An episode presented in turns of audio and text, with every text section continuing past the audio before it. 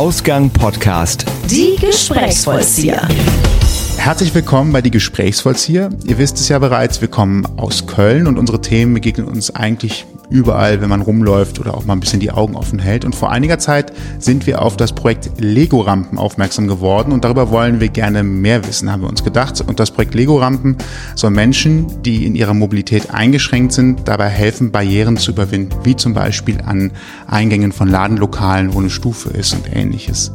Welche weiteren Projekte es äh, noch gibt, wer dahinter steckt und wie ihr da draußen den Verein vielleicht äh, unterstützen könnt, hören wir heute von Zoe, Luna und Frank. Herzlich willkommen. Hallo. Hallo. Vielen Dank, hallo. In diesem Fall auch äh, müssen wir vor allen Dingen Danke sagen für die Gastfreundschaft, denn wir sind heute hier bei euch. Aber bevor wir groß einsteigen, vielleicht mögt ihr euch kurz vorstellen, wie wir was machen. Ladies first oder? Gerne, dann, dann fange ich direkt an. Ich bin Luna, ich bin 23 Jahre alt, ich bin keine geborene, aber gebürtige Kölnerin, ähm, studiere momentan und bei dem Projekt bin ich jetzt, glaube ich, seit Anfang 2017, also ein Jahr ungefähr nachdem ich die Schule beendet habe, war auf einer inklusiven Schule und war, es war irgendwie die perfekte Möglichkeit, um irgendwie in dem Bereich weiter zu arbeiten und sich weiter zu engagieren. Ja, ich bin Zoe, ich bin 22 Jahre alt. Bei mir war das eigentlich ganz genauso. Ich war auch auf einer inklusiven Schule, bin dann über Luna tatsächlich auch hierauf aufmerksam geworden und war dann ab Mitte 2017 dabei und habe auch erstmal angefangen, Rampen zu bauen. Wir sind Schwestern übrigens. genau. Und ich bin Frank, ich bin der Projektleiter von Junge Stadt Köln. Ich bin ein wenig älter als die beiden Damen, die hier sitzen. Und ich bin der große Netzwerker und vor allen Dingen bin ich der Ja-Sager zu Jugendlichen. Äh, wenn nämlich Jugendliche mit Ideen kommen, mit Vorschlägen, dann wird bei Junge Stadt Köln immer ja genau gesagt und geprüft oder nicht geprüft, lasst uns gemeinsam umsetzen. Das ist so unsere Strategie. Ideeplan, Aktion steht bei uns im Vordergrund. Ich finde die Rampe gerade schön, weil es ja so ein bisschen ein äh, Zugänglichmacher ist und offensichtlich war das hier auch ein Zugänglichmacher für die junge Stadt Köln, weil ihr damit auch wohl Berührungspunkte hattet direkt zu Anfang. Die, die Rampen, wie seid ihr auf das erstmal auf die aufmerksam geworden? Also als ich zu dem Projekt gekommen bin, war das gerade ganz am Anfang. Und zwar eine, eine andere Teilnehmerin von uns, Caro, sitzt selbst im E-Rollstuhl und hatte die Idee von Raul Krauthausen, einem ähm, Rollstuhlaktivisten aus Berlin. Und genau, der hat das ähm, einfach irgendwann mal gemacht, hat so eine Rampe aus Lego gebaut und hat eben damit so eine kleine Stufe am Bordstein irgendwie überwunden. Und dann hat Caro gesagt, wäre das nicht total genial, wenn wir das irgendwie im größeren Stil machen und tatsächlich irgendwie in ganz Köln Lego-Spenden sammeln und daraus dann Rampen bauen und die dann irgendwie an Geschäfte weitergeben oder ähnliches und haben das dann eben weiterentwickelt und so weiter und so fort. Und genau, so war das war im Prinzip der Beginn. Also am Anfang war eben die Idee von Roll Krauthausen, dass jeder Rollstuhlfahrer, jede Rollstuhlfahrerin ihre eigene Rollstuhlrampe dabei hat und die an der Stufe anpassen soll. Aber das ließ sich relativ schwer umsetzen, weil man die doch verkleben muss, damit sie eben stabil bleiben. Deshalb haben wir uns eben überlegt, dass man quasi für eine bestimmte Stufe dann ein Rampenpaar herstellt. Das ist ja auch mit einem gewissen Aufwand dann verbunden, ne? wenn man sich überlegt, man hat ja nun mal verschieden hohe Stufen, auch wenn in Deutschland alles sehr DIN-genormt ist, äh, überall. da braucht man ja auch sicherlich eine ganze Menge Steine. Ne? Wir haben jetzt hier Rampen vor uns liegen schon mal, die werden wir auch dann im Blogpost ähm, auf Fotos mal zeigen. Wie viele Steine sind denn da ungefähr verbaut? Habt ihr eine Idee? Gute Frage. Ich glaube, wir haben es irgendwann mal gezählt. Es sind 2000 Stück. Es kommt auch immer ein bisschen darauf an, was für Steine man hat tatsächlich. Ja. Wenn man Glück hat, dann hat man viele relativ große Steine, das macht das dann auch relativ stabil. Wenn man Pech hat, wir hatten auch teilweise dann Anfragen, dass wir noch Rampen bauen, hatten dann zu dem Zeitpunkt nicht mehr so viel Lego und mussten dann diese ganz, ganz kleinen Lego-Steine nehmen. Da klebt man sich dann ein bisschen tot und dementsprechend sind es dann wahrscheinlich auch eher 3000, 4000 Steine. Das ist auf jeden Fall sehr viel mehr Arbeit mit kleineren Steinen und sehr viel weniger stabil. Was ich tatsächlich interessant finde, also ich habe viele Geschwister, ich bin der Älteste. Ich bin schon mal in so Steine reingetreten und weiß, die halten einiges aus. Also der Fuß hält weniger aus als die Steine, das merkt man dann schon. Aber dann doch, dass es tatsächlich in der Lage ist, äh, ein gesamtes Gewicht zuverlässig immer wieder die, die Stufe hochzutragen. Wusstet ihr von Anfang an, das wird funktionieren oder habt ihr da erstmal auch Belastungstests machen müssen? Weil man würde ja erstmal sagen, es ist ein Spielzeug. Hm. Also das ist jetzt nicht dafür gedacht, dass man da tatsächlich ernsthaft Gewicht drauf macht. Da wäre ich jetzt erstmal so ein bisschen überrascht gewesen, dass man die tatsächlich so belasten kann. Also nein, wir wussten das am Anfang nicht. Wir haben dann irgendwann mal den ersten Test tatsächlich auch mit dem E-Rollstuhl gemacht, der ja wirklich einiges wiegt. Und 300 Kilo. 300 Kilo, ne? Und doch, da haben wir gemerkt, das geht tatsächlich und das hält, aber man muss es dann halt leider tatsächlich doch verkleben, weil wenn man direkt drüber fährt, dann, dann ist das nicht so das Problem, aber wenn die halt runterfällt oder man die irgendwie, die sind ja auch relativ lang, man kann die natürlich dann irgendwie auch so ein bisschen biegen und wenn man dann da irgendwie zu viel Scherkräfte oder sonst was drauf ausübt, dann bricht einem das dann doch mal ganz ordentlich auseinander. Da spricht die Physikerin. ähm, also ich bin mir sicher, dass über die Rampen, über die, die wir jetzt gerade vor uns liegen haben, da kann ein Auto drüber fahren, da können wir auch einen Elefanten draufstellen, da passiert irgendwie nichts. Wir haben auch das Baukonzept sehr weiterentwickelt über die Zeit. Am Anfang dachten wir noch, wir bauen es schön ordentlich, machen immer einen Stein quer und einen längs. Das hat sich nicht so ähm, bewahrheitet, dass das das Konzept der Wahl ist. Irgendwann sind wir dann zur Chaos-Methode übergegangen. Einfach möglichst chaotisch und nicht so wie die Reihe davor.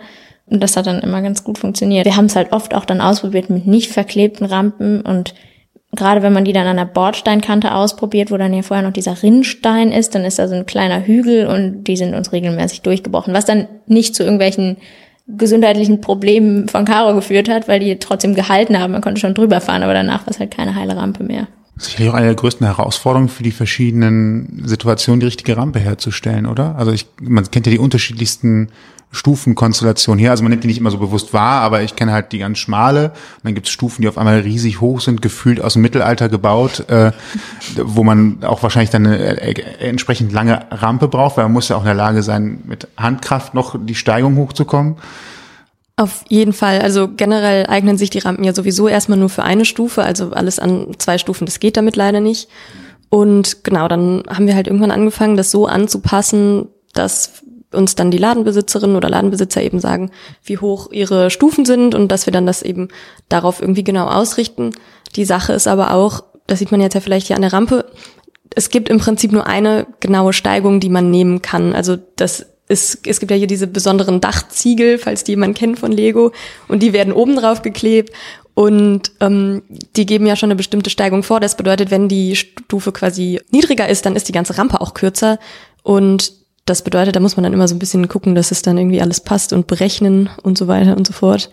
Interessanterweise haben ja andere Gruppen in Deutschland das System unserer Projektgruppe aufgenommen und es werden weitere Rampen gebaut in Essen und in Hessen irgendwo, genau. Und die lassen die Dachsteine weg und nehmen diese ganz flachen Steine und Platten und äh, können damit auch viel flachere Rampen bauen. Also die haben auch unser Konzept dann auch nochmal weiterentwickelt. Ist das schon eine Menge möglich, äh, aber Luna hat total recht mit der Version, wie wir das im Moment bauen, da ist halt im Moment nur eine Steigung möglich. Und dementsprechend ist eben auch die Länge der Rampen limitieren für die Höhe der Stufe, weil wenn die RAM länger ist als der Bürgersteig, dann wird es schwierig. Zum Beispiel, wenn es jetzt auf in einem Ladenlokal ist. Und also eigentlich ist immer eine von uns hingefahren zum Laden und hat sich die Stufe selber angeguckt, weil man muss eben auch schauen, ist da überhaupt ein Untergrund, wo man die Rampe dann hinstellen kann. Am Anfang haben wir das immer noch so gemacht, das haben wir dann bei manchen Rampen verlassen, dass zum Beispiel bei Karos Rolli sind die Hinterräder und die Vorderräder verschieden weit auseinander. Und dann muss man halt quasi mit den Vorderrädern hochfahren und dann die Rampen umstellen und dann mit den Hinterrädern hochfahren. Und das geht halt nur, wenn die Rampen so kurz sind, dass sie quasi zwischen die Vorder- und Hinterräder passen. Und deshalb war am Anfang bei uns so die Limitation sieben Zentimeter darf eine Stufe hoch sein und höher nicht. Aber irgendwann mal haben wir halt auch breitere Rampen gebaut. Und wenn man halt eine Riesenrampe braucht, baut, für die man halt aber auch zig Legosteine mehr braucht, geht es dann eben auch, wenn die Stufe ein bisschen höher ist. Das macht halt nochmal deutlich, äh, du hast es gerade auch schon angedeutet, Barrierefreiheit ist ja eigentlich gedacht, dass Menschen mit einer Beeinträchtigung etwas selbstständig machen können. Das ist aber auch mit unseren Rampen eigentlich nicht möglich. Die Rampen sind ein Hilfsmittel. Und auch bei, bei den Rampen sollte halt immer jemand dabei sein, der unterstützend wirkt. So. Und das ist aber auch das große, der große Clou eigentlich, dass diese Rampen Gespräche anregen rund um das Thema Barrierefreiheit die sind nicht dazu gedacht, Deutschland komplett barrierefrei zu machen. Dafür gibt's andere Lösungen, aber in Gebäuden, die ähm, aufgrund von Denkmalschutzbestimmungen etc. nicht umgebaut werden dürfen, sind die Rampen halt ein, eine coole Übergangslösung für die nächsten, für die nächsten Jahre vielleicht. Und es ist auch so, dass die Rampen gar nicht stationär auf dem Bürgersteig liegen dürfen, weil man den baulich nicht verändern darf, weil das irgendwie Stadtgebiet ist. Und deshalb haben wir halt immer so einen Zettel einfach dann auch designt, der ins Schaufenster geklebt werden kann, wo dann die Leute, die die Rampe benötigen, eben anrufen können oder laut rufen können, dass die Rampe rausgelegt wird. Das heißt, man kann auch gar nicht einfach da hochfahren, sondern man muss halt darauf warten, dass einem jemand die Rampe dahin legt. Aber gerade auch diese Zettel regen ja dann Gespräche an und so eine bunte Lego-Rampe natürlich auch. Genau, sonst wären wir jetzt nicht hier. so, und unter anderem, wir, wir sind ja durch den WDR auf das Lego-Projekt auf jeden Fall aufmerksam geworden, was jetzt auch schon eine Weile her ist auf jeden Fall. Wie habt ihr das Ganze denn so angeschubst innerhalb der Stadt? Also seid ihr auf Ladenlokale zugegangen oder sind die vielleicht sogar auf euch zugekommen, weil sie euch gesehen haben? Wie war das? Das hat sich tatsächlich im Laufe der Zeit so ein bisschen verändert. Also ganz am Anfang sind wir wirklich auch durch die Läden gegangen und haben nicht nur gefragt, ob es eben Stufen gibt oder geschaut und gefragt, ob jemand vielleicht eine Rampe haben möchte, sondern tatsächlich auch erstmal nach Lego-Spenden gefragt und Zettel ausgehängt, weil das allererste, was wir natürlich brauchten, war irgendwie genügend Lego. Und am Anfang mussten wir tatsächlich suchen nach den Geschäften, die irgendwie daran Interesse haben. Und mittlerweile ist es aber so, dass dadurch, dass sich das auch so ein bisschen verbreitet hat und viele das irgendwie gehört haben und das auch irgendwie einfach eine coole Aktion finden, tatsächlich auch zu uns kommen und dann fragen, ob das irgendwie möglich ist, dass wir ihnen auch eine Rampe zur Verfügung stellen. Und genau, also es hat sich so ein bisschen gewandelt im Laufe der Zeit. Ja, und es ist ja auch so, dass wir mittlerweile so einen, so einen Bauplan sozusagen rausgegeben haben und viele Leute haben es ja auch einfach nachgemacht.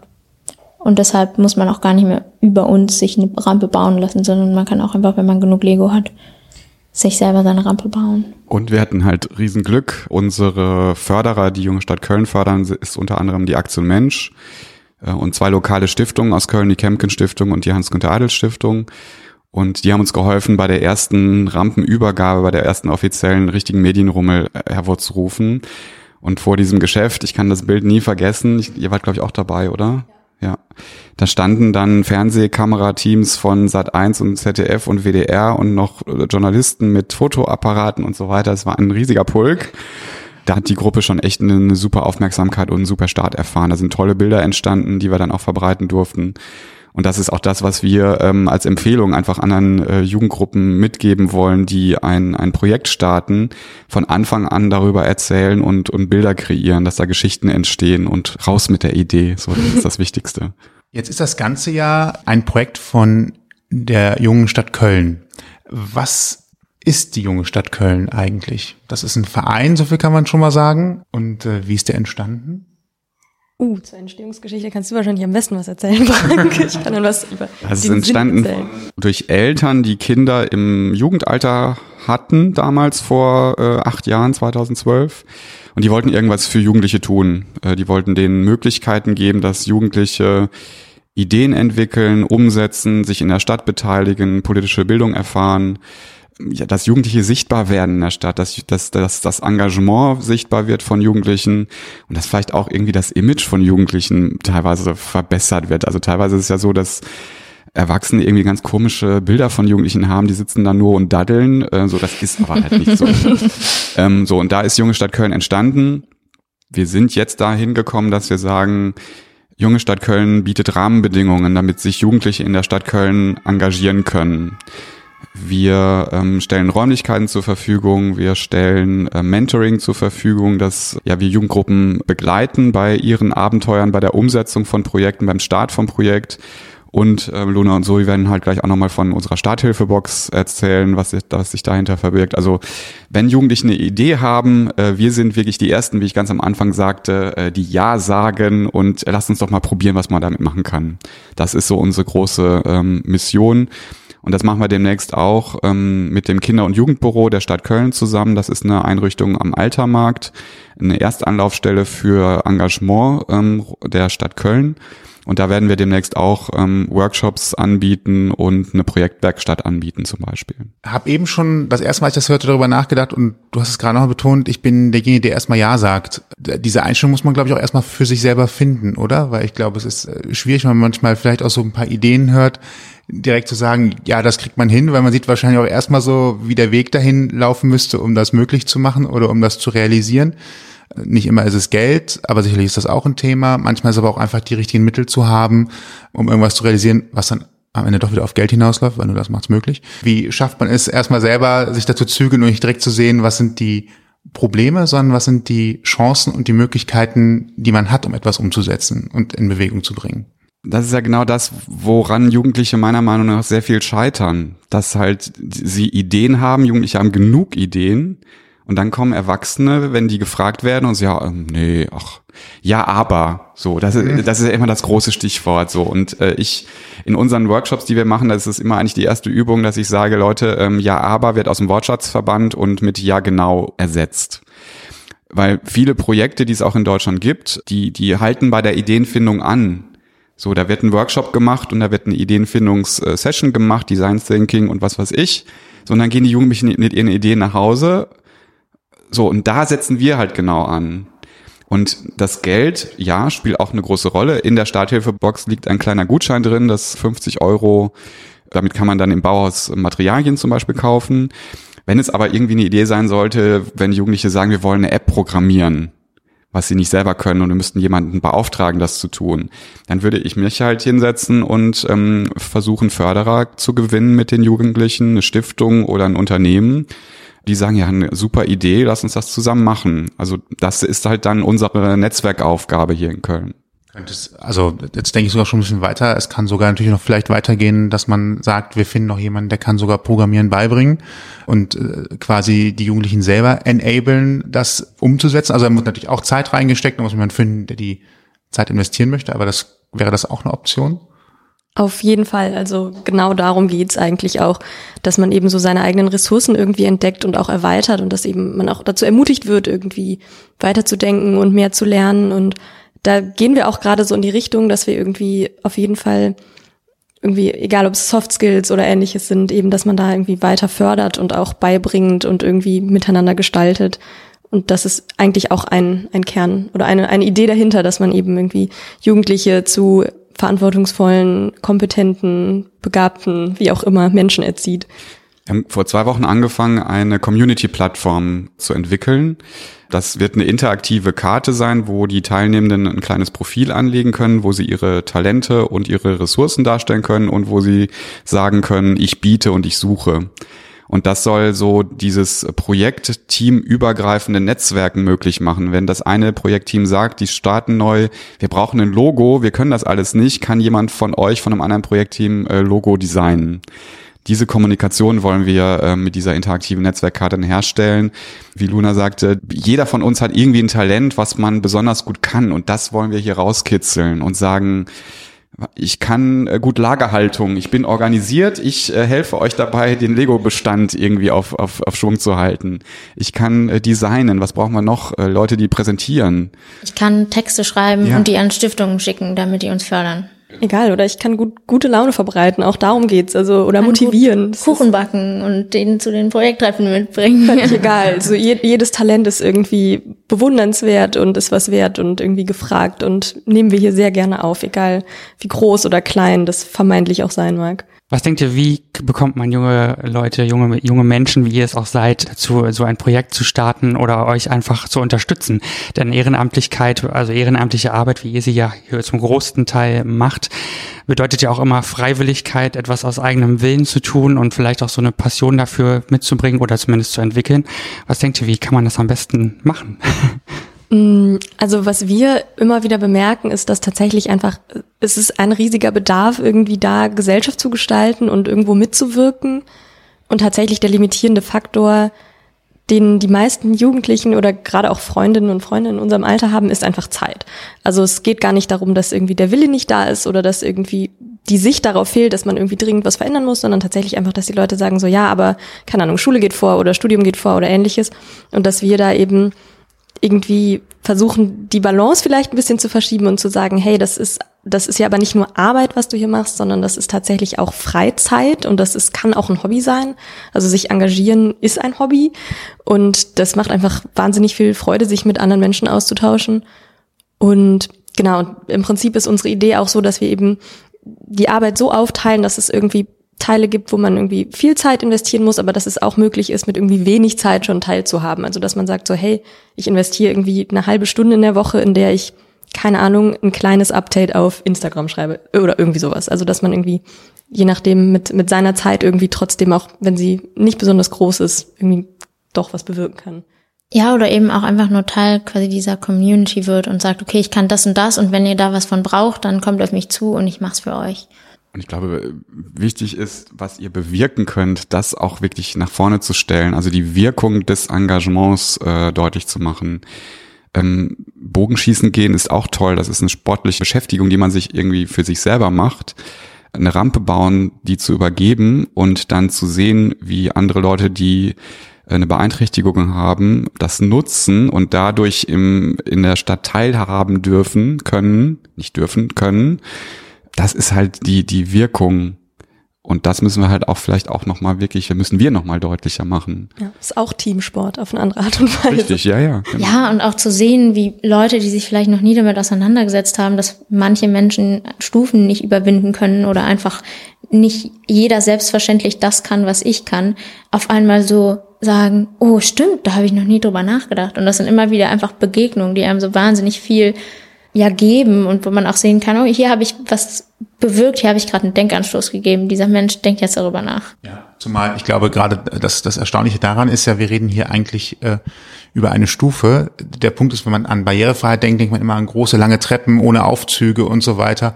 Und wir haben hier eigentlich eine relativ niedrigschwellige Barriere im wahrsten Sinne des Wortes, die aber schon ein echtes Hemmnis darstellen kann, um Zugang zu etwas zu haben. Also eben zu Geschäften, vielleicht auch anderen Lokalitäten, wo eigentlich Gemeinschaft auch ein bisschen gelebt wird oder wo man einfach auch das Gefühl hat, ich kann einen Laden ganz normal betreten, wie jeder andere auch. Ähm, von daher ist das sicherlich ein schönes Thema, wenn man hinterher merkt, dass in der ganzen Stadt wahrscheinlich dieses Projekt auf einmal wahrgenommen wird und auch genutzt wird. Das ist ja sicherlich auch etwas, was so ein bisschen Anerkennung gibt. Ja, und auch ich laufe rum und sehe Stufen. Die habe ich vorher auch nicht mhm. gesehen. Also ich bin auch einfach über eine Bordsteinkante gegangen und das hat mich vielleicht maximal gestört, wenn ich mit dem Fahrrad darüber fahren musste. Aber selbst das beeinträchtigt mich nicht. Und ich laufe jetzt überall rum durch die Stadt und sehe, oh, der Laden hat eine Stufe, ist mir noch nie aufgefallen. Ich gehe einfach immer drüber und merk's nicht. Und das natürlich mit Lego und bunt und das schreit natürlich nach Aufmerksamkeit und das ist irgendwie was ganz Tolles. Parole heißt äh, 100 Lego-Rampen für Köln. 20 haben wir schon. Es gibt noch ein paar Bestellungen. Letzte Woche ist wieder eine neue Bestellung ah. eingetroffen. Was wir brauchen, sind Lego-Steine. Oha. Und wir brauchen Leute, die mitmachen. Die Lust haben, echt mitzubauen und müssen jetzt nicht Jugendliche zwischen 15 und 25 sein. Da können sich auch Familien äh, melden, die mal Lust haben, an einem Samstag von 10 bis 2 mit uns irgendwie im Herbst mal eine Lego-Rampe zu bauen. Gut, dann haben wir den Aufruf auf jeden Fall schon mal äh, gestartet. ja gut, wir haben ja gerade erfahren, es braucht sehr, sehr viele Steine, deswegen ist so eine Rampe wahrscheinlich auch nicht mal einfach so eben gebaut. Ne? Vielleicht habt ihr da draußen irgendjemand noch ein paar Kistensteine auf dem Dachboden stehen. Ich glaube, sowas landet auch gerne mal einfach in Kisten irgendwo und verstaubt vielleicht im Kinderzimmer oder sowas. Auch wenn ich viele Erwachsene kenne, die sehr gerne Lego bauen. also sind ja im Endeffekt eh alle angesprochen, das vielleicht zu machen und sich zu engagieren. Finde ich auf jeden Fall sehr schön. Und eigentlich wäre es auch schön, wenn Menschen jetzt mit offenen Augen durch die Stadt rennen würden, um Stufen zu sehen und einfach mal nachzufragen. Ich kenne da so ein Projekt, Hätten Sie Interesse, da eine Lego-Rampe hinzulegen, wollen wir zusammen Lego-Steine sammeln und dann in dem Geschäft selber so eine Sammelaktion oder wir können auch gerne eine Spendenbox zur Verfügung stellen mit, mit ein paar Flyern. Das wäre die Ideallösung, wenn wir dann erstmal die, die Lego-Steine sammeln vor Ort, um dann auch mit den Geschäftsmitarbeitern oder Kunden die Rampe zusammen zu bauen und dann da hinzulegen. Das wäre so unser Traum vielleicht schon so ein bisschen sehr weit in die Zukunft gedacht, wäre die, die Traumvorstellung, dass nach und nach die Lokale vielleicht sogar überlegen, ob sie ihre Eingänge nicht tatsächlich direkt anpassen können, indem so eine Stufe vielleicht verschwindet und irgendwann mal durch eine kleine Betonerhebung oder wie auch immer ersetzt wird. Wäre das so ein, so ein Langfrist-Superprojektziel? Auf jeden Fall. Ich glaube, das wäre so natürlich das Ultimum vielleicht. Aber das ist dann ja auch wieder nur der Anfang. Das ist das, was wir auch irgendwann gesehen haben. In das Geschäft kommen ist eine Sache, aber gerade wenn man irgendwie einen E-Rollstuhl fährt, der irgendwie groß ist, dann müssen die Gänge breit genug sein, muss man an die Sachen drankommen und so weiter und so fort. Und das ist irgendwie wirklich nur so der erste Schritt zu was viel, viel Größerem und natürlich, aber irgendwie Betonrampen oder dass es einfach fest integriert wird, das wäre natürlich schon mal irgendwie ein definitiv ein großer Schritt nach vorne. Aber auch das ist, hat fast nur symbolischen Wert. Natürlich ist es gut, aber es ist immer nur ein ganz, ganz, ganz, ganz kleiner Schritt. Und auch ist ja jetzt die Eliminierung von Stufen nicht das Einzige, was zur Barrierefreiheit zählt. Ne? Das fängt ja auch irgendwie mit mm, fehlenden, dolmetschenden Menschen für Gehörlose geht es weiter und unzählig, also leichte Sprache, die nicht verwendet wird und solche Dinge. Also es ist ja nur ein ganz, ganz, ganz, ganz kleiner Teil von Barrierefreiheit.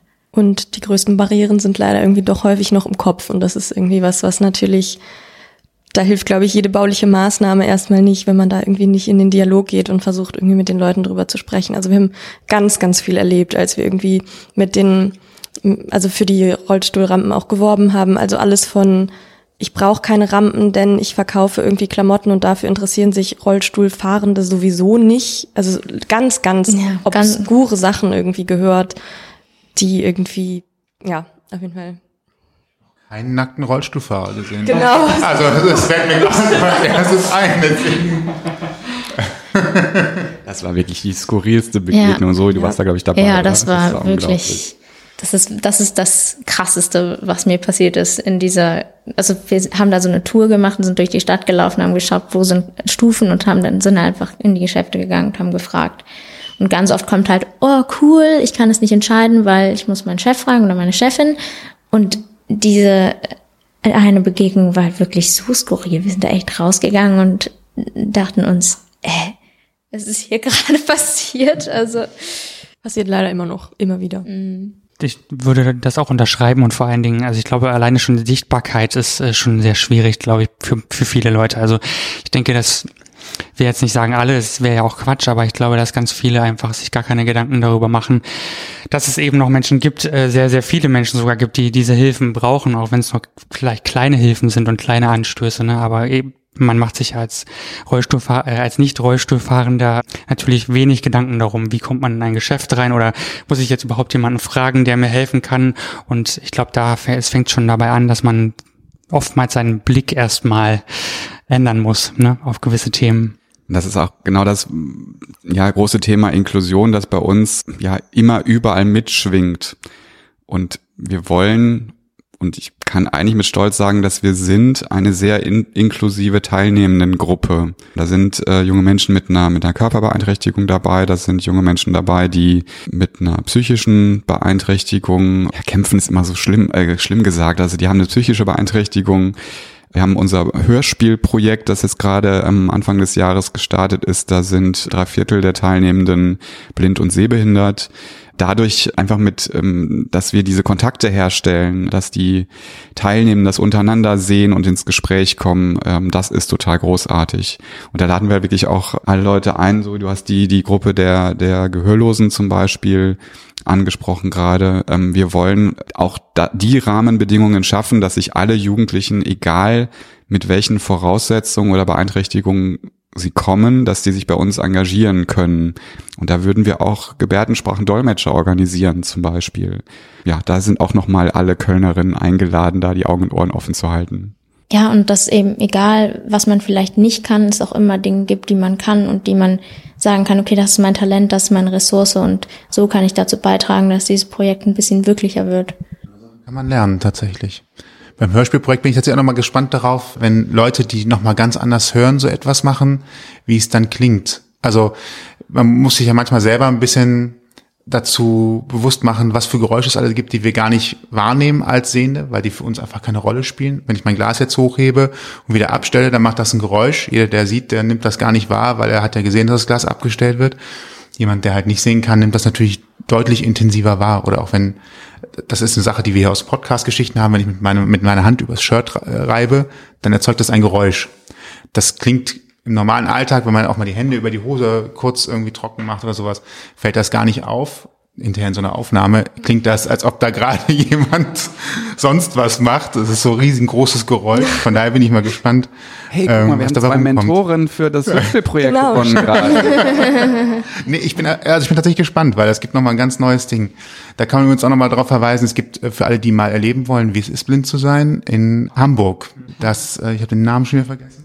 In Hamburg gibt es äh, das Dialoghaus in der Speicherstadt und da kann man zum einen Dialog im Dunkeln erleben und Dialog im Stillen. Dialog im Dunkeln kann man sich vielleicht vorstellen, ist eine Art Parcours, den man sozusagen durchläuft mit jemandem, der sehr eingeschränkt ist oder tatsächlich komplett blind. der einen da durchführt. Es ist ungefähr eine Gruppe von zehn Personen jedes Mal. Man bekommt einen Blindenstock in die Hand und dann geht's in die komplette Dunkelheit und die Ungewissheit. Und es ist ein super spannendes Projekt, was die da haben machen. Und äh, da, da waren wir auch schon selbst dabei und haben das miterlebt. Und es ist wirklich Wahnsinn, was man da so erlebt und wie man sich so einlassen muss, auch auf andere Menschen. Denn die Gruppe ist dann miteinander aufeinander angewiesen und es geht natürlich sehr viel dann über Sprache, denn derjenige, der einen führt, fragt immer wieder nach, ob man, ob man noch da ist und merkt sich auch anhand dessen die Namen ne, an den Stimmen und so und diese Connection ist total spannend und ähm, ich glaube auch Dialog im, im Stillen, da geht es dann eben um Hörgeschädigte. Personen und um ihren Alltag und um ihr Leben und da kann man eine ähnliche Sache durchleben. Das haben wir jetzt noch nicht gemacht, aber es ist auf jeden Fall sehr interessant, das mal mitzuerleben und da mal zu seinen Geist zu öffnen und zu sehen oder zu hören, mitzuerleben, wie das so ist für jemanden, der in irgendeiner Form eingeschränkt ist. Aber von daher glaube ich, dass das so ein Hörspiel zum Beispiel auch tatsächlich nochmal ganz neue äh, Dinge aufmacht. Bei der, bei den Zugängen ist mir eben noch eingefallen, dass vielen vielleicht auch schon auffallen könnte, wie schwierig es ist, wenn man mit dem Kinderwagen, mit dem großen Kinderwagen einfach mal über die Gehwege hier in Köln fährt. Vielleicht auch gerne mal als Autoparkender, ähm, weil dann fällt vielleicht auch das eine oder andere Mal auf, dass nicht jede, ach, ich habe da nur ein bisschen Bordstein mitbenutzt, weil die Straße ist so eng, dass das durchaus für alle anderen ein Problem darstellen kann. Und von daher, ähm, ja, öffnet das dann auch nochmal so Blicke auf das Thema. Die Rampen sind ein schöner Cliffhanger, um andere Menschen darauf aufmerksam zu machen dass wir darüber nachdenken müssen. Aber es sind ja relativ viele Projekte, die ihr macht. Das heißt also, ihr seid wahrscheinlich hunderte von Menschen, die hier gerade... Ähm Schön wär's. bald, bald. Wir arbeiten daran, hunderte von Menschen Nein, im Moment sind so äh, 25, 30 aktive Teilnehmende in, in vier Projekten. Das Hörspurprojekt, das Lego-Rampenprojekt, das Projekt äh, Köln Cycle. Die äh, basteln aus Schrottfahrrädern, die sie in, aus der Stadt rausholen, Dekogegenstände für die Wohnung und das Projekt äh, Psych-Ed. Da geht's um psychische Gesundheit. Das ist ein Stammtisch äh, einmal im Monat, wo sich junge Leute einfach mal ähm, rund um das Thema psychische Gesundheit austauschen können, weil das in Uni und Schule einfach zu kurz kommt. Das wird da nicht besprochen und äh, die Gruppe hat sich ausgedacht, da müssen wir was gegen tun. Und äh, dieser Stammtisch ist im Inside Café in der Innenstadt einmal im Monat. Macht es da auch Sinn, also wenn man einfach so das Gefühl hat, ich müsste einfach mal mit jemandem reden, einfach mal reinzuluken? Also wäre es so eine Empfehlung zu sagen, ich glaube zwar eigentlich ist alles gut, aber manchmal fühle ich mich halt doch komisch, einfach immer so ein bisschen auf Tuchfühlung zu gehen, mit anderen einfach mal zu reden? Äh, einfach mal vorbeikommen und es kann halt auch sein, dass man bei, der besten Freundin irgendwie was auffällt, wo ich einfach mal mit jemandem drüber reden möchte. Ähm, das ist so einfach so ein offener Stammtisch, das ist da gedacht. Oder man sich auch einfach mal damit beschäftigen möchte. Man muss ja auch gar nicht selber jetzt irgendwie psychisch wahnsinnig beeinträchtigt sein. Es ist ja für jeden, äh, Seelenpflege ist, glaube ich, für jeden Menschen auf dieser Erde eine gute Idee, egal ob man damit jetzt schon mal Probleme hatte oder nicht. Ja, und dass man das einfach nicht mehr so stigmatisiert wird, das ist ja irgendwie auch einfach noch ein Riesenproblem, dass irgendwie, keine Ahnung, das als komisch oder seltsam gelabelt wird oder als selbstverschuldet und was man nicht so alles hört. Und ich glaube, dass das einfach gut, da auch, auch da wieder in den Dialog zu gehen. Und ich glaube, der Stammtisch ist da echt eine super Möglichkeit, um das einfach mal zu tun. Finde ich auch auf jeden Fall. Sehr viele schöne Projekte habt ihr hier schon begonnen und sehr viele Folgen hoffentlich auch noch. Und für folgende Projekte kann man sich hier eine wunderbare Projektbox ähm, ansehen und auch in die Hand nehmen und sicherlich auch vielleicht mit nach Hause nehmen, je nachdem. Und äh, wir würden uns die jetzt einfach mal anschauen und mit euch darüber noch quatschen, was die beinhaltet und wie man sie bekommt und was man dafür tun muss und so weiter. genau, wir haben diese Startbox eigentlich entwickelt, weil wir gemerkt haben, wie schwer es doch ist, wenn man eine coole Idee für ein Projekt hat, die dann tatsächlich auch umzusetzen, gerade wenn es irgendwie jüngere Menschen sind, so im, keine Ahnung, so in der Mittelstufe oder sowas und dass man da einfach irgendwie was an die Hand kriegt, wie man tatsächlich auch irgendwie anfangen kann. Und da haben wir diese tolle Box entwickelt, die liegt hier vor mir, die ist ungefähr so groß wie ein flacher Schuhkarton, falls man das so sagen kann. Ja, so ähm, ein bisschen größer als A4-Format.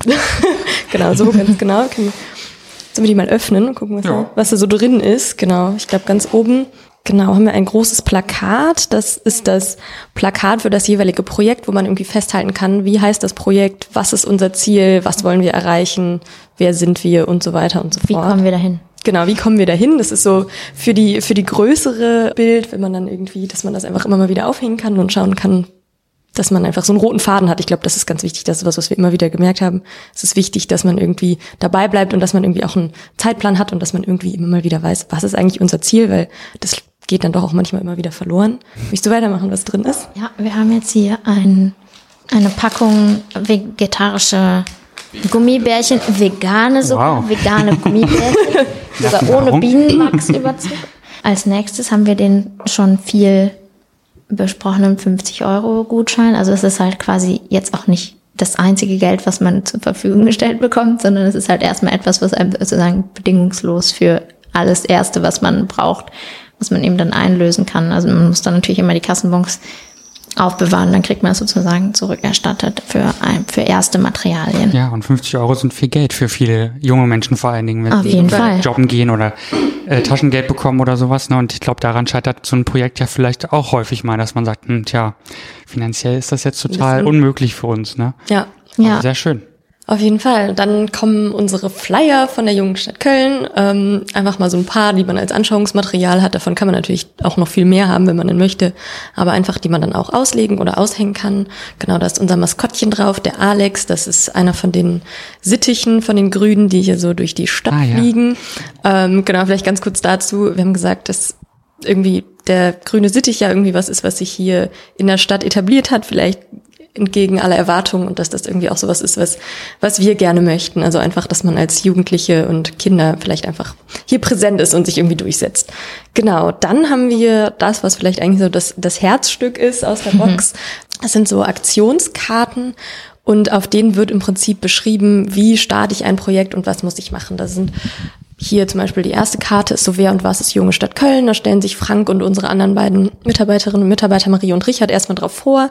Und da sind dann ähm, genau wichtige Adressen und so weiter drauf, aber dann auch wie zum Beispiel gestalte ich überhaupt ein Orga- Organisationstreffen, was sind coole Orte, an denen ich mich irgendwie treffen kann, wie kann ich Unterstützerinnen finden und Mentorinnen und so weiter. Aber dann irgendwie auch wichtig, was braucht es für Rollen innerhalb einer, einer Gruppe, in der man irgendwie ein Projekt durchsetzen muss. Und da haben wir vor allen Dingen irgendwie die Moderatorin beziehungsweise den Moderator, die Protokollantin, den Snackbeauftragten und die Wohlfühlbeauftragte. Das sind dann aber irgendwie Rollen, die einfach jedes Mal wechseln sollen, dass man irgendwie einfach jede Mal in eine andere Rolle schlüpfen kann. Ähm, genau. Und dann vielleicht so erzählst du dann kurz hier was zu unseren Aufstellkärtchen. Genau, passend dazu haben wir halt für jedes Treffen können dann eben vor der entsprechenden Person, die gerade diese Rolle inne hat, so ein Aufsteller aufgestellt werden, wo dann nochmal draufsteht, ähm, was bin ich jetzt in diesem Treffen und was habe ich dann auch zu tun. Zum Beispiel ist jetzt hier die Protokollantin oder der Protokollant. Der Protokollant oder die Protokollantin ist natürlich dafür zuständig, Protokoll zu schreiben und dafür haben wir auch so einen vorgefertigten Bogen, Soll ich den mal rausholen? Ja. Das hier natürlich unter den Stiften, die auch direkt dabei sind. Wahrscheinlich auch von allen Aufgaben, die anstehen, die beliebteste. genau. Wer weiß. Ganz, wir haben es ganz äh, nett gestaltet, dass man da irgendwie. Vielleicht ist ja auch jemand dabei, der das wahnsinnig gerne macht. Das ist ja, bleibt ja alles übrig. Da steht dann eben drauf, was, wer, was, welche Rolle hatte dieses Treffen und was für Ziele erreicht wurden und was besprochen wurde und wann man sich das nächste Mal trifft und solche Dinge. Und dann kann man auch in so Smileys einordnen, wie das Treffen heute war.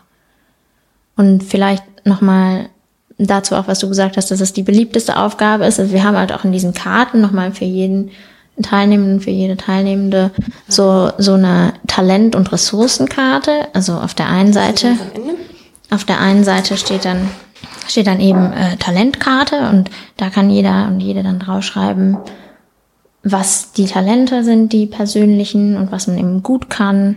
Und auf der anderen Seite gibt's dann eben die Ressourcen und Netzwerke. Also wen kenne ich, der vielleicht eine Kreissäge hat oder wen kenne ich, der programmieren kann, hatten wir es ja gerade von.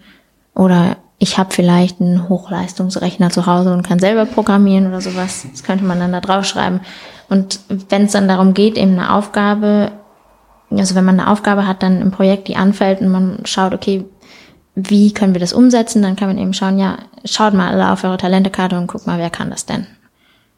Und vielleicht ist ja auch jemand dabei, der wahnsinnig gut Protokoll schreiben kann.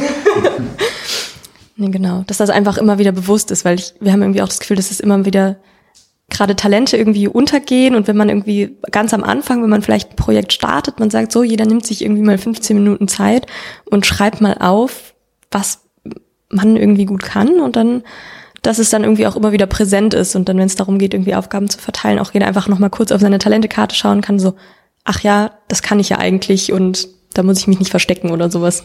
Die kann ja auch wachsen, die Talentekarte. Genau. Soll sogar wachsen.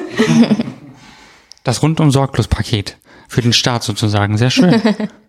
Sammelt ihr eigentlich die Talente, äh, die in den einzelnen Projekten zusammenkommen? Also nicht jeder ist in jedem Projekt involviert und vielleicht gibt's ja, wir hatten das ja eben schon mit einem anderen Projekt, was gerade startet, vielleicht gibt's ja jemanden schon sogar hier in der jungen Stadt Köln, der ähm, ein bestimmtes Talent hat, was vielleicht in einem anderen Projekt gebraucht werden könnte. Sammelt ihr das schon? Vernetzt ihr das auch schon intern so, dass ihr da einen Überblick habt über Ressourcen und Möglichkeiten? Noch nicht so wirklich. Also du hast es ja gerade schon mal kurz angesprochen, dass das irgendwie langfristig ein Ziel ist. Aber es wäre natürlich super, wenn man irgendwie diese Ressourcen und Netzwerkkarten oder Talentekarten irgendwie sammeln würde, je nachdem, ob das irgendwie für jeden recht ist, dass man das dann auch, das war, das war irgendwie auch sowas, was wir irgendwie freigestellt haben. Entweder man lässt diese Talentkarten dann in der Box drin und da kann dann irgendwie jeder schauen oder wenn einem das nicht so recht ist, dann nimmt man die halt mit nach Hause. Aber das wäre natürlich irgendwie so der Traum, gerade auch wenn, wenn dann noch mehr Leute dabei sind, man vielleicht irgendwann so ein bisschen den Überblick verliert. Ich habe das Gefühl, momentan bei unseren Leuten ist es dann irgendwie, hat man noch relativ guten Überblick, wer ja, im irgendwie Moment was bin kann. ich halt der große Genau, äh, Netzwerker und habe halt zum Beispiel auch Luni- Luna Zoe halt vorgeschlagen für dieses Interview, weil ich wusste, dass das super wird. ähm, Im Moment äh, kenne ich die Teilnehmenden noch alle und weiß auch, was sie gut können, was das größte Hobby ist. Aber mit unserer Community-Plattform wollen wir das halt genau herstellen, weil langsam verliere auch ich den Überblick, Ja. was auch gut ist, weil wir wollen gerne noch weitere Teilnehmenden dazu gewinnen. Und mit dieser ähm, Plattform können wir das dann gezielt wirklich suchen. Ich brauche jemanden, der gut schreiben kann, Logo entwickeln kann, etc. Das wird da schon ganz gut möglich, ja. Bisher war es halt immer so, wo wir brauchen das. Frank, kennst du jemanden? Es äh, ist sogar schon der, der ähm, ein Begriff, der franksche Optimismus ist, glaube ich, schon äh, kreiert worden. Genau, also äh, ich möchte mich so nach und nach wirklich aus der aus der vordersten Front auch zurückziehen. Wir werden ein Mentorenprogramm äh, weiterentwickeln. Da wollen Loni, Lo, Loni ja, neuer Name, Zoe und Luna auch mitarbeiten. Das heißt, dass wir so äh, Tandems bilden wollen von Studierenden Genau. oder Auszubildenden, die unsere neuen Projektgruppen begleiten, die ein bisschen älter sind, äh, die Struktur reinbringen. Genau, das, das so unseren, unsere nächsten Schritte. Die Projektstartsets sehen ja schon hochprofessionell aus. Habt ihr die auch als eigene Projektgruppe entwickelt oder ist das einfach etwas, was insgesamt hier entstanden ist aus allen Gruppen heraus? das war so ein bisschen so ein, ich nenne es jetzt mal Kleinprojekt, also klein in dem Sinne, dass ähm, das vor allen Dingen Frank, Zoe und ich gemacht haben. Also wir haben uns da irgendwie Texte geschrieben, gezeichnet, zusammengesetzt und konzipiert. Das war so unser Projekt irgendwie. Ist jetzt so in der Corona-Zeit dann auch zu Ende gegangen, da haben wir dann irgendwie viel online dran gearbeitet auch und irgendwie immer wieder was hochgeladen. Genau, aber es war im Prinzip war es auch schon ein, ein Projekt, das halt eben anderen Projekten dann später dienen soll. Genau. Und wer kann die Box bekommen, äh, fragt ihr euch jetzt sicherlich. Ja, es sollten äh, eine kleine Mini-Gruppe mindestens sein, ähm, so drei Jugendliche, irgendwie zwischen 15 und 25 idealerweise. Die können sich gerne bei uns melden. Mm, Die sollten eine eine Vision oder eine Mini-Idee mitbringen. Also die sollen jetzt nicht kommen, ähm, da sind Stifte drin, ich möchte gerne die Box haben. Das geht natürlich nicht. Ähm, also die sollten irgendwie eine Idee, ah, wir, wir wüssten, ah, wir wollen gerne mal überlegen, ob und so. Da muss nichts Konkretes sein, aber die sollen irgendwie was machen wollen. Die sollen sich engagieren wollen. So, das ist so die einzige Voraussetzung. Und dann kann man gerne mal bei uns anklopfen, um sich eine Box abzuholen. Oder zum Beispiel auch ein Jugendzentrum. Das sagt, wenn es da eine Jugendzentrumsmitarbeiterin gibt, die sagt, ich möchte das gerne mal mit meiner Gruppe hier vor Ort machen, dann können die sich auch gerne bei uns melden. Melden können sich aber natürlich auch alle, die bei bestehenden Projekten noch dazustoßen wollen, teilnehmen wollen, unterstützen wollen, ähm, gerne protokollieren oder aber Genau. auch. Wirklich, das Süßigkeiten Thema. Protokoll ist bei uns echt kein Thema. Also in jeder Gruppe wirklich starke Leute, die das irgendwie gerne auch freiwillig machen. Genau. Ja, nein, alle Leute können sich melden. Also wenn dich jetzt gerade was neugierig gemacht hat von den Projekten, von denen wir erzählt haben, kannst du natürlich gerne dazukommen. Wenn du einfach sagst, ich habe Lust, was zu machen, aber ich weiß noch nicht so recht was, dann auch immer melden. Oder wenn du sagst, ich habe so eine Idee, ich möchte auf jeden Fall das und das und das und das bewirken und dann schauen wir, wie kann man das umsetzen. Also es finden sich auf jeden Fall immer Leute, die da mit einem zusammen dran arbeiten wollen, was man gerade Man machen kann sich ja auch möchte. Erst hier bei uns dann irgendwie zusammenfinden oder sowas, auch wenn man sagt, ich habe überhaupt gar keine Idee und mir gefällt jetzt auch nichts von dem, was hier gerade vorgestellt worden ist, auch dann vielleicht mal anklopfen und fragen, ob wir nicht vielleicht auch noch andere Leute kennen, die auch noch nicht so genau wissen und dann kann man sich auch hier irgendwie gut finden. So ist zum Beispiel das Hörspielprojekt entstanden. Jascha und Sabine waren Anfang des Jahres bei uns, wir haben im Büro gesessen, Tee getrunken und dann haben wir einfach mal geplaudert, wir haben das äh, vorgestellt, wie wir so arbeiten und ähm, dann habe ich einfach mal gefragt, was wollt ihr denn so gerne machen?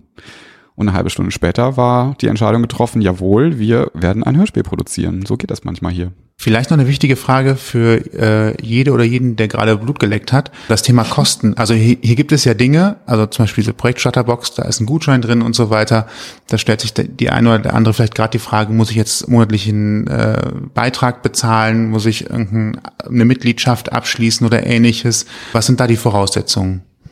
Auf jeden Fall ist es alles komplett kostenlos. Jeder und jede kann kommen mit keinem Geld in der Tasche und einfach mitmachen und man muss sich auch nirgendwo anmelden oder so. Natürlich ist, wenn man jetzt fest in einem Projekt arbeitet, eine gewisse Verbindlichkeit und Zuverlässigkeit eine tolle Sache, aber man kann auch einfach einmal vorbeikommen und sagen, ich gucke mir das mal an, ohne dass man jetzt sich direkt verpflichtet, da nochmal hinzukommen. Man kann auch drei oder viermal kommen, ohne zu sagen, man möchte auf jeden Fall mitmachen. Also Klar, Verbindlichkeit ist irgendwann zu einem Zeitpunkt toll, aber finanziell ist es also überhaupt gar kein Problem. Und wenn es irgendwie Klausurstress gibt oder anderes, dann haut einem natürlich auch niemand auf die Finger, wenn man irgendwie sagt, ich bin mal für zwei Monate raus. Das haben, glaube ich, wir ja auch schon irgendwie gemacht. Und aber ja, viele Leute kommen dann auch einfach wieder. Also sagen dann so, jetzt gerade ist es ein bisschen stressig, ich brauche ein bisschen Freizeit oder kann mich gerade nicht so viel engagieren und dann geht's dann demnächst wieder weiter. Und diejenigen, über die wir uns sehr freuen, sind Erwachsene, die uns eine kleine Spende zukommen lassen. Wenn Erwachsene das gut finden, wie wir hier so arbeiten, was wir Jugendlichen gratis anbieten, dann freuen wir uns auf eine Spende und wir können auch eine Spendenbescheinigung ausstellen. Da kommt nochmal kurz die Frage auf, wir hatten das, glaube ich, am Anfang einmal kurz. Tatsächlich das Thema, äh, wie wird das finanziert dann letztendlich? Äh, natürlich aus Spenden, das äh, war, glaube ich, das naheliegendste. Gibt es noch äh, weitere Organisationen, die sich beteiligen. Ich glaube, beim Aktion Mensch gerade eben zumindest beim, beim Rampenthema gehört. Vielleicht auch die Stadt Köln oder gibt es da ähnliche äh, Organisationen, die das unterstützen? Die Stadt Köln aktuell finanziell nicht. Also unser Overhead-Kosten mit Honorarkosten und Raummiete und Versicherungen und Steuerberater, was da so alles zusammenkommt, das wird im Moment aktuell von der Aktion Mensch, von der Hans-Günther Adels Stiftung und der Kempken Stiftung finanziert. Da kommen wir auch noch ein bisschen mit bis so Mitte, Ende nächsten Jahres und danach müssen wir uns aber dringend auch mal nach weiteren Förderern umsehen. Ähm, das ist so wirklich meine Aufgabe ähm, mit dem Vereinsvorstand zusammen ähm, aber das Projekt an sich, dass die Teilnahme soll äh, immer für die Ewigkeit für die Jugendlichen kostenfrei bleiben. Das ist eine gute Nachricht für jede, für jeden, die sich jetzt angesprochen fühlen, was zu tun. Engagiert euch, Ausrufezeichen. Meldet euch. Ja, Idee, Plan, Aktion. Ich kann nochmal darauf hinweisen, das ist, und das Ja genau bitte auf jeden Fall mitnehmen heute. Und Plan und Aktion kann auch erst kommen, wenn man dann hier ist. Es muss nicht von Anfang an da sein. Wo kann Selbst man, die Idee kann erst hier kommen. Wo kann man denn noch mehr über euch erfahren oder tatsächlich Kontakt aufnehmen? Äh, ich habe gehört, es gibt Instagram, es gibt äh Genau, wir haben auch eine, eine Internetseite, einfach, sonst kann man auch einfach mal Junge Stadt Köln googeln. Da kommt man auf jeden Fall zu unserer Internetseite, da kann man irgendwie auch einfach mal schauen, wie das so aussieht, vielleicht auch mal ein paar Gesichter dazu sehen, was man hier gehört hat. Ähm, genau, ansonsten haben wir eine eine E-Mail-Adresse, an die man auch einfach schreiben kann, mitmachen at jungestadtköln.de und genau. Das Aber die Instagram-Seite, die der äh, Sebastian erwähnt hat, die möchte ich auch nochmal lobend erwähnen. unsere liebe Kollegin Marie in den letzten äh, Wochen extrem viel sehr, sehr guten Content und sehr ansprechenden Content ähm, erarbeitet. Äh, da sollte man auf jeden Fall auch mal einen Blick drauf werfen. Und auf der Internetseite sind auch immer die aktuellen Projekte verzeichnet und dann kann man dann sagen, ich möchte da mitmachen oder ich möchte was anderes machen oder ich möchte generell irgendwo mitmachen. Und normalerweise auch die Termine, wann und wo wir uns treffen. Das kann natürlich momentan so nicht stattfinden, aber wer weiß vielleicht zur nächsten Zoom-Session. Ja, mittlerweile geht ja Gott sei Dank alles auch ein bisschen irgendwie digital, auch wenn die, die, menschliche Begegnung eigentlich schöner ist, ne? aber immerhin schafft man dann trotzdem so eine Lösung, um sich zusammenzufinden für irgendwas Schönes, Kreatives. Wir werden euch da draußen natürlich alles in unsere Blogpost setzen und verlinken alle möglichen Adressen und Kontaktmöglichkeiten und hören könnt ihr uns überall, wo es Podcasts gibt. Genau. Die Links sind auf ausgangpodcast.de. Da verlinken wir auch den Instagram-Account, wer mal schnell ein paar Bilder sehen will. Aber die Homepage kann man tatsächlich auch empfehlen, weil alle Projekte nochmal schön aufgelistet sind und man auch nochmal sieht, wie so eine Rampe aussieht. Davon machen wir gleich auch nochmal ein Foto und natürlich von der Projektbox. Dann haben wir es nämlich auch im Blogpost. Prima. Dann bedanken wir uns sehr herzlich für euch, bei, bei euch sein zu dürfen, gewesen sein zu dürfen und für eure Zeit vor allem. Genau. Vielen Dank. Und euch, wo immer ihr uns gerade hört, äh, gute Fahrt, gutes Ankommen, viel Spaß beim Hausputz und bis zum nächsten Mal. Vielen Dank. Dankeschön, Dankeschön. Hören. Ihr habt Themenvorschläge, möchtet zu Gast sein oder habt Feedback, meldet euch per Facebook, Twitter, Instagram oder E-Mail bei uns. Das war's für heute. Mehr Folgen und wie ihr uns erreichen könnt, findet ihr auf ausgangpodcast.de.